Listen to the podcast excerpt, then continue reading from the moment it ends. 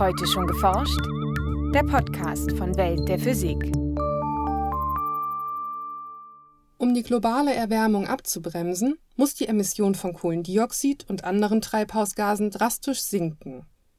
Daneben werden auch technische Eingriffe in das Klimasystem diskutiert, das sogenannte Geoengineering. Wir machen alles nur am Modell, nichts in der Realität. Wir wollten eben einfach wissen, was würde passieren, wenn man so etwas macht, dass man einfach Nebenwirkungen erkennen kann und ähm, sieht, was hätte das vielleicht für Auswirkungen und womit müsste man rechnen und was wären vielleicht auch vernünftige Strategien, die man angehen müsste, um so etwas zu machen. Sagt Ulrike Niemeyer vom Max-Planck-Institut für Meteorologie in Hamburg. In dieser Folge gibt sie einen Überblick über Maßnahmen, die sich dem Geoengineering zuordnen lassen. Außerdem erklärt die Wissenschaftlerin, warum sie Geoengineering erforscht, obwohl sie den Einsatz solcher Maßnahmen sehr skeptisch sieht. Viel Spaß beim Hören wünscht Jana Harlos. Der menschengemachte Klimawandel wird das Leben auf der Erde in den kommenden Jahrzehnten stark beeinflussen.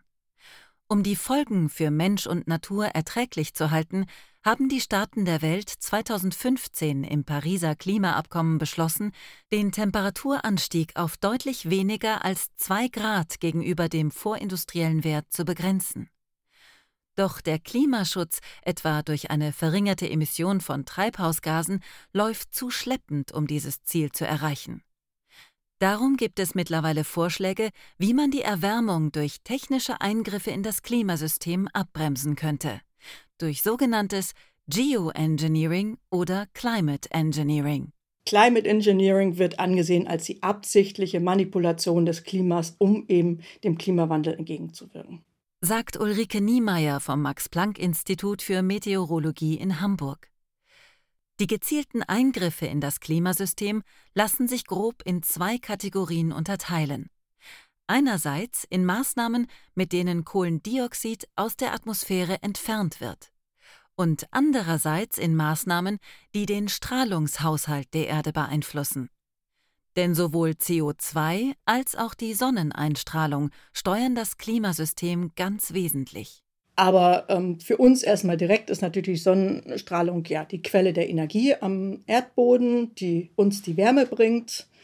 Und die, wenn sie auf den Erdboden eintrifft, ähm, umgewandelt wird in Wärme, in terrestrische Strahlung, die dann wieder gleichzeitig zurückgestrahlt wird in die Atmosphäre und dort eben auch wieder mit Wolken und Wasserdampf und CO2-Wechsel äh, wirkt, wodurch wir eben in der Lage sind, diese Wärme auch in unserer Atmosphäre zu halten, was dann eben der Treibhauseffekt ist, der eben auch natürlich stattfindet. Der Treibhauseffekt heizt schon seit Urzeiten die Erdatmosphäre auf und ist für uns sogar überlebenswichtig. Es kommt allerdings auf das richtige Maß an.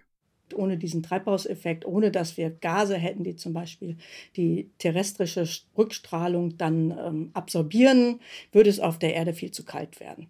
Und das CO2 ähm, spielt jetzt insofern eine Rolle, als dass wir eben menschengemacht mehr CO2 emittieren und dadurch halt mehr von dieser terrestrischen Strahlung aufgenommen wird und nicht raus in den Weltraum kann. Und dadurch erwärmt sich eben die Atmosphäre. Der natürliche Treibhauseffekt wird dadurch verstärkt und die Durchschnittstemperaturen auf dem Globus steigen. Seit Beginn der Industrialisierung ist es bereits mehr als ein Grad wärmer geworden. In der Folge steigt der Meeresspiegel, Klimazonen verschieben sich und Wetterextreme wie Starkregen oder Dürren nehmen zu. Dabei läuft der menschengemachte Klimawandel besonders schnell ab. Mensch und Natur bleibt also kaum Zeit, sich daran anzupassen. Um die katastrophalen Folgen für die Erdbewohner abzuwenden, muss der CO2-Gehalt in der Atmosphäre so schnell wie möglich absinken. Dazu beitragen könnten Maßnahmen des Geoengineering, die Kohlendioxid aus der Luft entfernen. Tatsächlich gehen Experten davon aus, dass die Pariser Klimaziele ohne diese sogenannten Negativemissionen gar nicht mehr zu erreichen sind. Und so werden bereits Methoden diskutiert und erprobt, mit denen sich das Treibhausgas aus der Luft holen lässt. Eine Möglichkeit Bäume pflanzen. Alle Pflanzen nehmen im CO2 auf und dadurch entziehen sie der Atmosphäre CO2. Und man überlegt jetzt eben, wenn man durch gezielte Aufforstung versuchen kann, CO2 der Atmosphäre zu entziehen, dann würden Wälder nach einer Weile gerodet und man könnte das Holz auf verschiedene Art und Weise einsetzen, zum Beispiel auch als Energiequelle nutzen, verfeuern wieder. Und dann gäbe es die Methode, dass man das CO2, was dabei natürlich wieder freigesetzt wird, auffängt. Dieses CO2 ließe sich dann unterirdisch speichern, um es möglichst lange von der Atmosphäre fernzuhalten. Eine verwandte Idee ist, mit Hilfe bestimmter Nährstoffe das Algenwachstum anzuregen, denn genau wie Bäume binden auch Algen Kohlendioxid.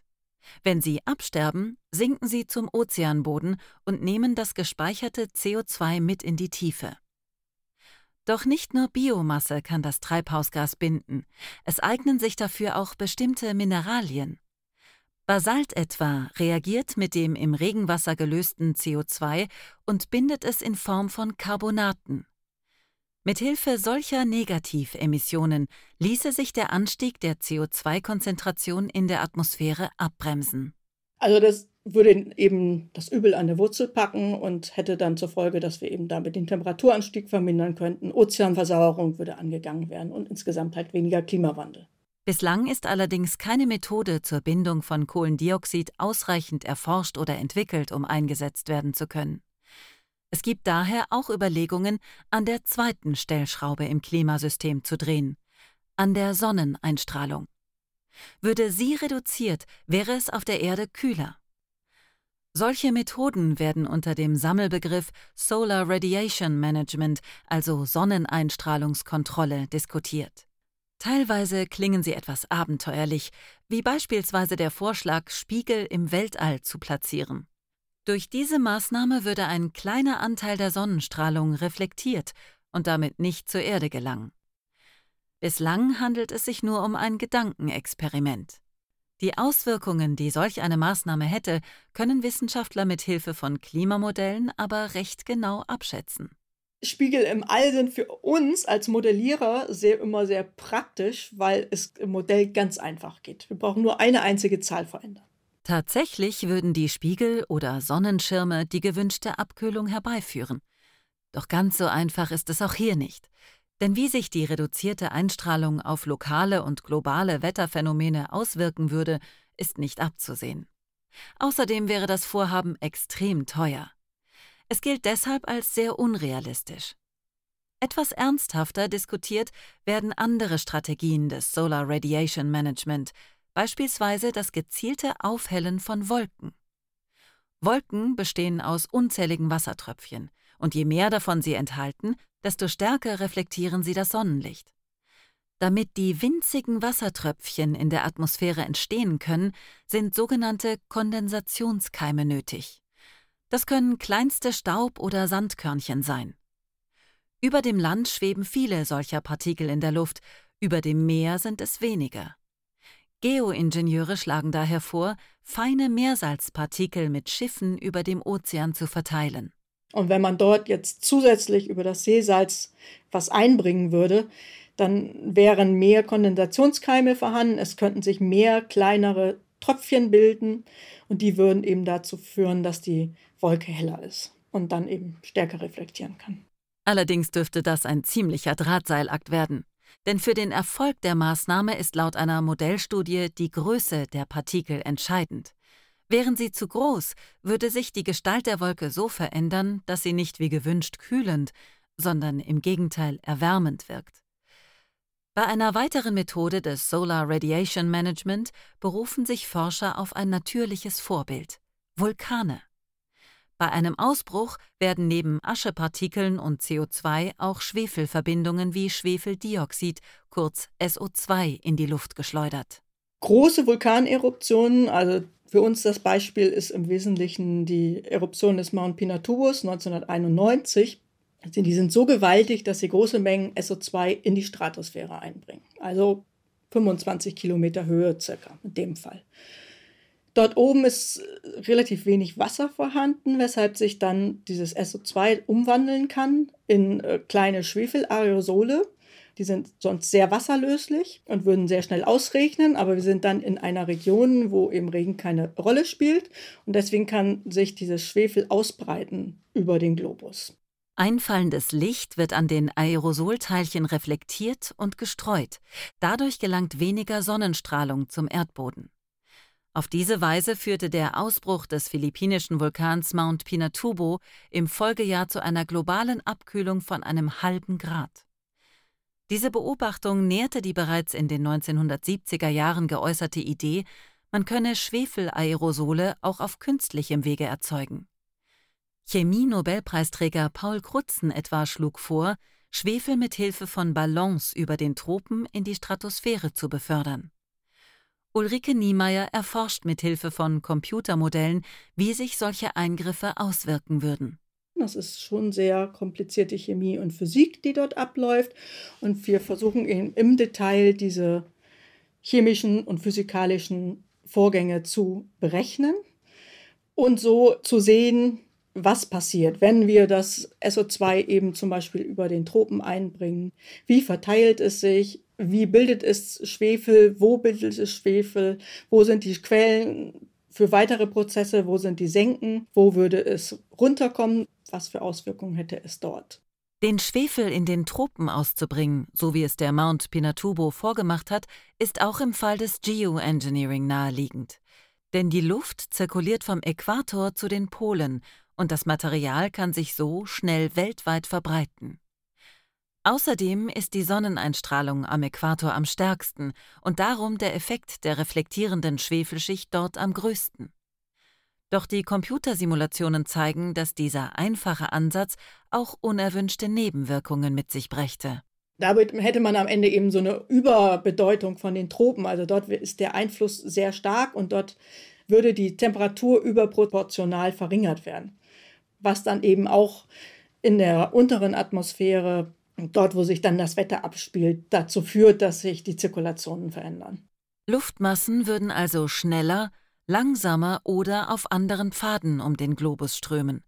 Und das könnte in bestimmten Regionen der Erde auch unerwünschte Effekte haben. Ein anderes Beispiel ist, dass wir sehen, dass sich der Niederschlag eben verringert dadurch, dass wir die Verdunstung auf der Erde verringern, durch geringere Temperatur im Erdboden, aber auch durch geringere Sonneneinstrahlung.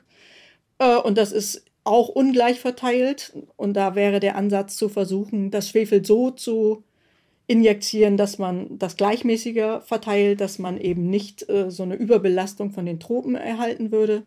Solche Nebenwirkungen zu enthüllen, ist ein Grund, warum Wissenschaftler wie Ulrike Niemeyer Geoengineering erforschen. Für einen globalen Klimanotfall gewappnet zu sein, meint die Meteorologin, sei nämlich durchaus sinnvoll. Wir wissen ja nicht wirklich, wie die Welt in 30 oder 50 Jahren aussieht. Und wenn wir dann vielleicht zum Beispiel eine Abfolge von, von größeren Naturkatastrophen haben, die mit dem Klimawandel zusammenhängen, dass dann eben in, in bestimmten Regionen die Stimmung kippt und die Menschen sagen, wir wollen das so nicht mehr. Es gibt doch da Ideen und wir haben doch gesehen, dass ein Vulkan dazu beitragen kann, dass es hier kühler wird. Aber wenn wir bis dahin eben überhaupt nicht daran geforscht haben, wäre eben die Gefahr, dass man auf die Schnelle was macht und überhaupt nicht weiß, auf was man sich einlässt. Einfach, dass dann eben dabei auch Fehler gemacht werden, die man vielleicht vermeiden könnte, Bislang spielt sich die Erforschung des Solar Radiation Management nur in Computersimulationen ab. Ulrike Niemeyer wirbt dafür, es auch dabei zu belassen und gar nicht erst mit Experimenten in der Natur anzufangen. Das sind so die Bedenken, die ich eben persönlich damit habe, wenn man überhaupt damit anfängt, ob dann nicht der Schritt zu weiteren, wir probieren es mal aus, damit gegeben ist und ob das dann nicht schnell in die Richtung weitergeht. Im Fall des Solar Radiation Management würde die Grenze zwischen Experiment und Anwendung ohnehin verschwimmen. Wollte man etwa testen, ob künstliche Schwefelinjektionen die globale Durchschnittstemperatur wirklich absenken, müsste sich der erzielte Effekt nämlich von den natürlichen Klimaschwankungen abheben. Man müsste im Prinzip einen Pinatubo-Ausbruch nachstellen. Und das nicht nur einmal, sondern etliche Male und über mehrere Jahre. Und das wäre kein Test, das ist eine, eine richtige Ausbringung der Anwendung. Und schon deswegen sind eigentlich eben Experimente in der Natur überhaupt nicht machbar. Denn viele Risiken bleiben trotz Forschung unvorhersehbar und unkontrollierbar. Außerdem hinterließe man zukünftigen Generationen eine riesige Bürde, nämlich die Wahl, die Schwefelinjektionen fortzuführen oder sich einem beschleunigten Klimawandel auszusetzen. Schließlich ändert Solar Radiation Management nichts an der CO2-Konzentration in der Atmosphäre, sondern reduziert nur vorübergehend die Temperatur. Schwefel in der Stratosphäre hat ungefähr eine Lebenszeit von einem Jahr. Das heißt also, dass sehr schnell diese Schwefelschicht dünner wird und die Konzentration von den Schwefelaerosolen abnimmt und nach zwei Jahren wäre eigentlich nicht mehr sehr viel da. Und dann würde sich die Temperatur auf der Erde eben so einstellen, wie wir es mit Klimawandel, aber ohne Geoengineering haben. Also es wäre einfach eine Herausforderung für die Natur, sich an einen rasant ablaufenden Klimawandel anzupassen. Und es wäre sicherlich für uns Menschen schon sehr schwierig, für Tiere noch schwieriger und für Pflanzen, die sich nicht einfach so bewegen können, noch viel schwieriger und in der kurzen Zeit nahezu unmöglich. Ein Baum kann nicht einfach mal schnell den Berg hinaufklettern. Neben dieser gravierenden Last für zukünftige Generationen bergen Geoengineering und besonders Solar Radiation Management auch hohes Konfliktpotenzial. Wer darf die Temperatur auf der Erde bestimmen? Was, wenn ein Land Geoengineering einfach im Alleingang durchsetzt? Viele rechtliche Fragen sind hier noch ungeklärt. Da müsste sehr, sehr viel gemacht werden auf diesem ganzen Bereich, auch zum Beispiel Haftung. Gibt es irgendwelche Möglichkeiten äh, zu Kompensationszahlungen, wenn einzelne Länder vielleicht äh, an Nebenwirkungen leiden? Wenn wir sagen, es gibt weniger Niederschlag, dann wird es bestimmt ähm, Regionen geben, die das merken, könnten die Kompensationen irgendwo einklagen und sagen, wir brauchen jetzt aber Ausgleichszahlungen. Dafür bräuchte man auch Regeln. Forschung wie die von Ulrike Niemeyer soll Überlegungen in diese Richtung anstoßen, um übereilte und unüberlegte Umsetzungen zu verhindern. Dabei will die Meteorologin vermeiden, dass der Eindruck entsteht, man sei dank Geoengineering nun gegen den Klimawandel gewappnet.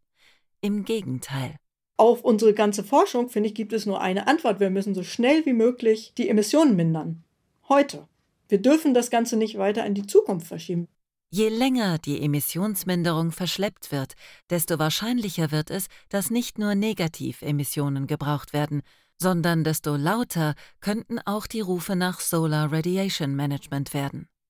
Die verpassten Jahre und Jahrzehnte ohne ausreichende Klimaschutzanstrengungen haben also dazu geführt, dass Geoengineering jetzt auf dem Tisch liegt. Mit all dem Konfliktpotenzial und den Risiken, die es mit sich bringt. Ein Beitrag von Denise Müller-Dum und Jens Kube, gesprochen von Ulrike Kapfer. Aufnahme Hörspielstudio Kreuzberg. Tonbearbeitung und Schnitt Daniel Levy. Redaktion Welt der Physik. Welt der Physik wird herausgegeben vom Bundesministerium für Bildung und Forschung und der Deutschen Physikalischen Gesellschaft.